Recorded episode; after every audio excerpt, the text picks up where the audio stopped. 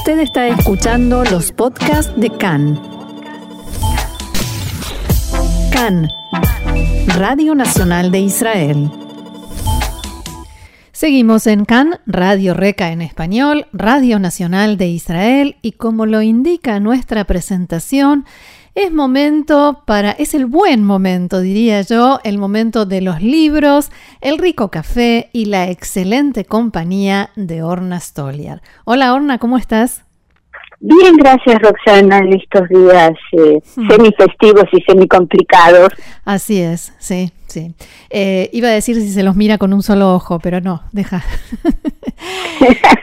Eh, bien, entonces mejor hablemos de buenos libros y hoy mm, vamos a hablar sobre una autora que tiene que ver con Israel, pero que también anduvo por Argentina. Me refiero a Ruth Calderón. Contanos, Orna. Sí, eh, hace unos años estuvo de visita, dio una serie de conferencias y a partir de, esa visita y del contacto con gente de allá, uno de sus libros afortunadamente para nosotros está traducido al castellano. Bien, vamos a empezar vamos a, por contar quién es. Sí, Ruth Calderón nació en Tel Aviv en 1961 y estudió eh, filosofía, pensamiento judío, Biblia, Talmud, hizo su doctorado justamente eh, sobre temas talmúdicos que trataba de aplicar los las herramientas del estructuralismo, que fue una concepción muy en boga en los años 60 y 70 a las leyendas del Talmud para tratar de descubrir la, la clave interna o el idioma interno. Y eh, tiene dos eh, temas muy interesantes para mencionar. Ella creó el Beit Midrash Elul, que fue eh, el Beit Midrash, como sabemos, es la casa de estudios tradicional, que después de que estaba funcionaba al lado de la sinagoga del Beit Knesset y que después de los rezos los varones se quedaban ahí a estudiar, a comentar, a interpretar. ¿Qué tenía de diferente este Beit Midrash? Que era eh, compartido por varones y mujeres, algo que dentro del judaísmo ortodoxo es inconcebible, y para laicos y religiosos, mm. para estudiar, comentar, reinterpretar temas relacionados con la cultura judía, pero desde una óptica abierta, pluralista y moderna. Suena muy interesante. Muy interesante. Eso fue creado en 1989, o sea, hace poco más de 30 años, y, en 1995 creó otra institución que todavía existe, que se llama Alma Bait Letargut Ibrit, o sea, la Casa de la Cultura Hebrea, que también hace todo tipo de actividades públicas, material, conferencias, cursos, eh, paneles, eh, que se combinan las formas tradicionales del estudio del Beit Midrash con las, eh, los métodos académicos del estudio. Y que aborda temas judíos, de cultura general y también de arte para eh, de alguna manera renovar y ampliar el concepto de cultura hebrea, en el sentido que Bialik y que Hadam le daban a ese término, que era una óptica muy abierta. Y eh, tuvo un periodo muy breve de actividad política, estuvo en la Knesset, dentro del partido Yesh Atid, y ahí fue muy activa, por supuesto, en la Comisión de Educación, Cultura, Deportes, y a la crisis siguiente ya el lugar que ocupaba en la lista no le permitió entrar. Y por el momento ahí se acabó su, actividad política partidaria. Pero sigue muy activa en otros ámbitos. ¿Y qué te parece si hablamos un poco del libro que está traducido al español? Sí, claro, por supuesto. Ese libro en hebreo se publicó en el año 2000 y su título en hebreo es Ashuk Abait Alev, o sea, el mercado, el hogar, el corazón, que son los ámbitos tradicionalmente asignados a las mujeres en las sociedades patriarcales. Sí. ocuparse de la economía doméstica, salir a comprar la comida, ocuparse de la casa y los, asuntos del corazón, los sentimientos. Sí. En ese pensamiento los varones piensan y las mujeres sienten. Y el subtítulo de este libro es Una lectura personal de las leyendas talmúdicas. Cuando ella visitó Buenos Aires y dio una serie de charlas y, participó en paneles, obviamente presentó este libro, habló de él y afortunadamente en 2014 se publicó la traducción al español. Bien, o sea que es, una invitación a leerlo esto. Exactamente, muy calurosamente. Es probable que no todas las leyendas talmúdicas que menciona nos atraigan por igual. Es posible que nos despierten muchos interrogantes y ese es justamente ese es el objetivo. Sí.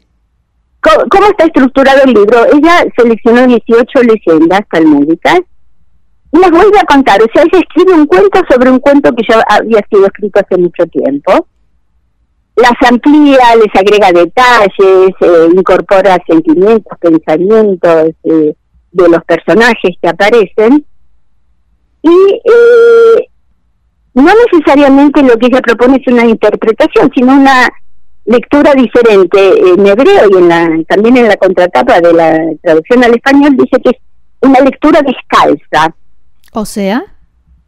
O sea que lo que yo entiendo de esta lectura descalza es que tenés el contacto directo con el piso, ah. no, no hay ni media ni zapatos, y que uno, por un lado, siente el contacto con la tierra firme y por otro, corre el riesgo de lastimarse también. Mm, claro, entiendo. Es un concepto muy interesante este de lectura descalza, o sea, sin intermediarios. Nosotros sabemos que las leyendas talmúdicas son muy breves, muy concisas, tienen pocos personajes, a veces son situaciones que nos resultan muy extrañas o muy incomprensibles, o que no entendemos la relación entre la conclusión y todo el desarrollo previo de la situación. Sí. A veces nos irritan, a veces nos conmueven, y este libro intenta que nos pase todo eso de manera simultánea. Oh. Y eh, si te parece bien, yo elegí una de estas eh, leyendas.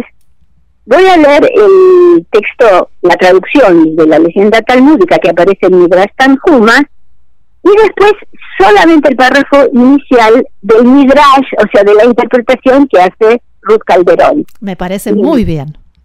La continuación, por supuesto, queda eh, a cargo de quienes tengan ganas de leer el libro, que ciertamente vale la pena, que va a despertar muchos interrogantes, mucho asombro, mucha más, más de una polémica, ciertamente, y me parece que todo eso es muy positivo.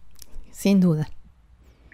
Y toca un tema que tiene mucho que ver con eh, las cuestiones de género, que es cuando una mujer es acusada de infidelidad a su marido.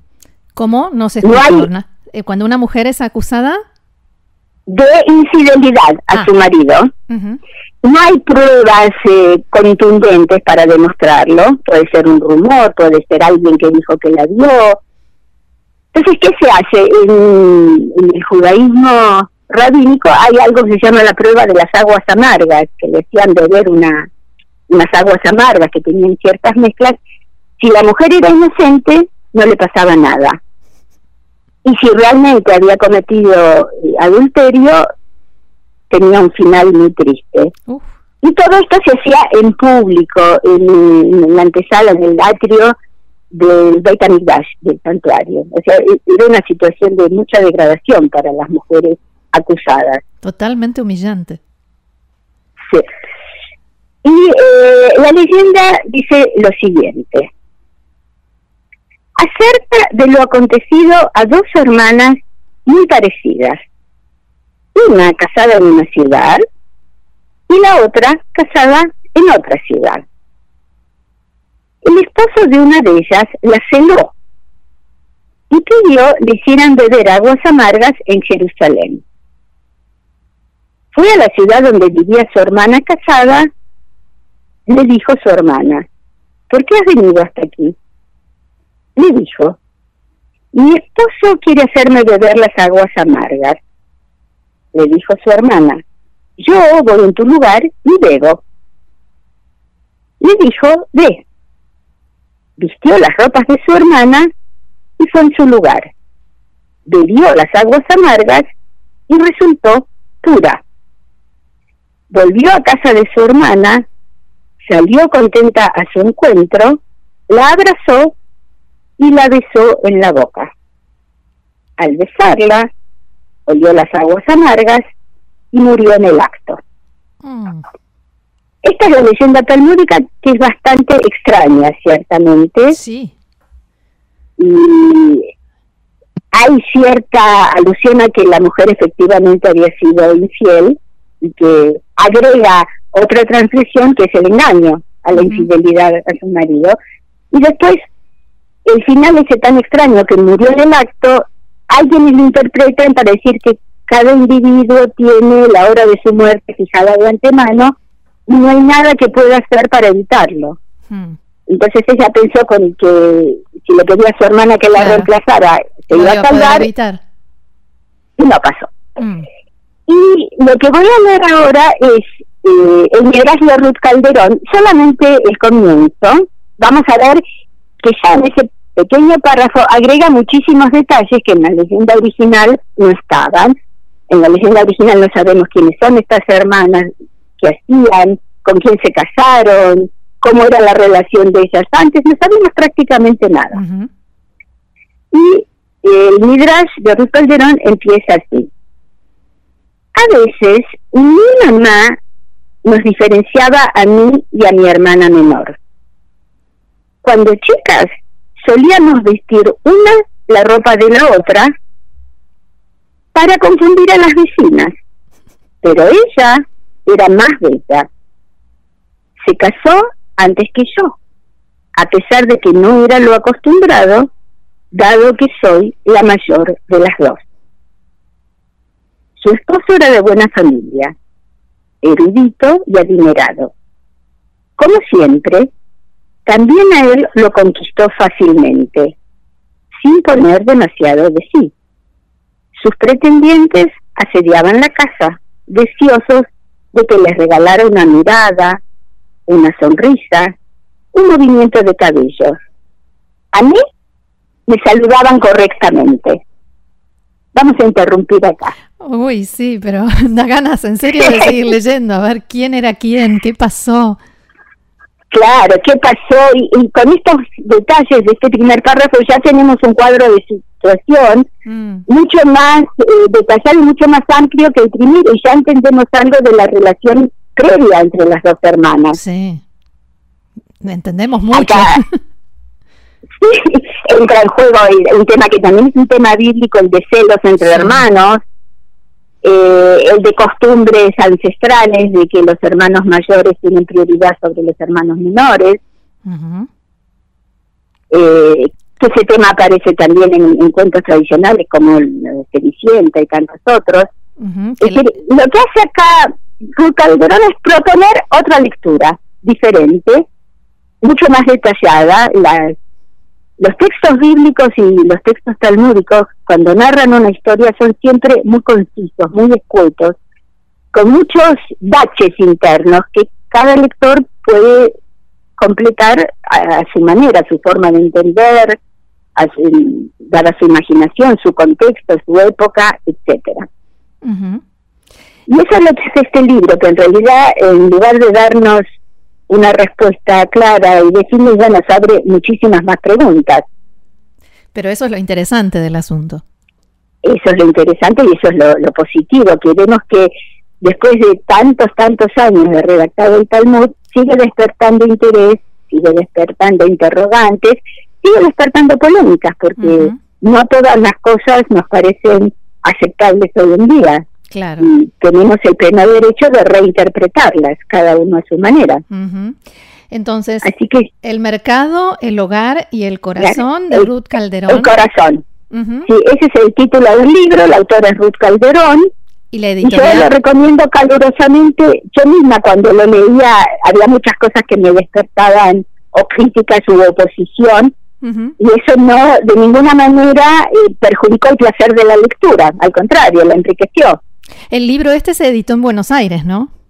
Se editó en Buenos Aires, es una editorial que se llama Leviatán, que es una editorial de literatura, de ficción y de también de pensamiento y crítica, que tiene una sección de literatura hebrea contemporánea, por el momento es una sección relativamente pequeña, pero muchos de los libros que fuimos mencionando en programas anteriores fueron publicados por esta editorial, que no tiene la visión de una editorial comercial, que hay que publicar bestseller o libros de cocina, hmm. que son los que tienen la venta más asegurada, sino eh, criterios de calidad literaria. Y me parece muy interesante, una, eh, es una editorial que no se ocupa solamente de temas judíos, y por eso justamente me parece más valioso y más importante. Por supuesto. Muy bien, Orna, eh, muy interesante como siempre y una vez más nos has dejado con ganas de leer eh, y de meternos dentro del texto y sacar conclusiones propias, por supuesto. Así que... Yo no, sí, perdón. Sí, no lo prometo a todos que van a sacar conclusiones inmediatas sí me prometo que eh, van a ejercitar el pensamiento crítico. Que ya es bastante bueno. Muchísimas gracias, Orna, también esta vez, y será hasta la próxima, y Sameach. Hasta la próxima, y muy buena salud para todos. Gracias, Shalom. Shalom.